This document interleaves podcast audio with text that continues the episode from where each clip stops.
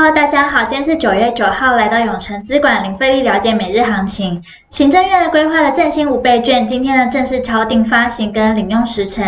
那在九月二十二号登记，十月八号开始消费，期限呢到明年的四月三十号。一套呢共有十张，分别是三张一千块，两张五百块，五张两百块。同时呢保留找零的弹性给店家，但不可以缴交罚金规费以及买卖股票哦。那大家想拿五倍券来买什么呢？也欢迎跟我们分享你的看法哦。同时呢，强台灿数呢逼近台湾，那不排除有登陆的机会。各地天气呢也可能出现大雨或豪雨，大家出门也要记得带伞哦。那我们先来看美股，由于投资者呢根据全球经济的风险，包括 Delta 扩散和央行刺激措施的减少，重新评估估值。摩根史丹利和花旗集团的基金经理人呢对美国股市变得谨慎的态度，让美国股市回落。纳斯达克指数呢来到两周来最大跌幅，其中包括了苹果公司和 Facebook 公司在内的大型股呢跌幅最大。标普五百呢自九月二号创下历史新高以来，已经连续三天下跌。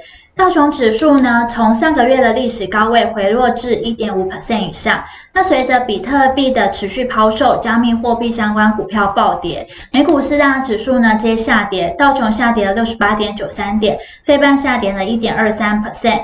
科技五大天王呢涨跌互见，苹果、脸书、Google 下跌，亚马逊、微软则上涨。接下来看台股，今日呢开低走高，早盘跌了近一百五十点。晶圆代工厂联电近期业绩飙高，董事长表示呢，今年公司合并营收超过两千亿元，再创新高，并且呢目前的产能供不应求。那已和客户呢开始谈明年的订单，激励呢今天的股价呢上涨两 percent，世界呢涨了四 percent，台积电呢则是在平盘作收。联发科卖压沉重，中场收在九百零一元。那中钢呢上涨约两 percent，而航运股呢万海下跌超过两 percent，散装航运股呢也有跌幅。航空双雄华航、长荣航呢卖压偏重。那受惠宅经济题材的宅配通已经连续三天拉出涨停板了。那随着低阶买盘涌入，指数呢由黑翻红，中长指数上涨三十三点八四点，收在一万七千三百零四点，成交值呢来到两千四百四十亿。那三大。法人呢合计卖超八亿，外资卖超六亿，投信买超三亿，自营商卖超五亿。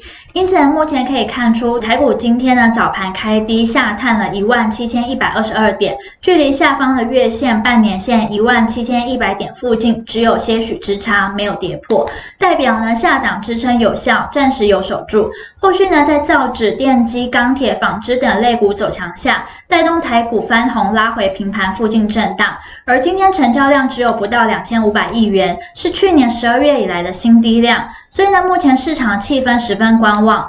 量缩呢，不易出现大波动的行情。那盘中热门产业呢，包含了造纸、钢铁、电机及观光。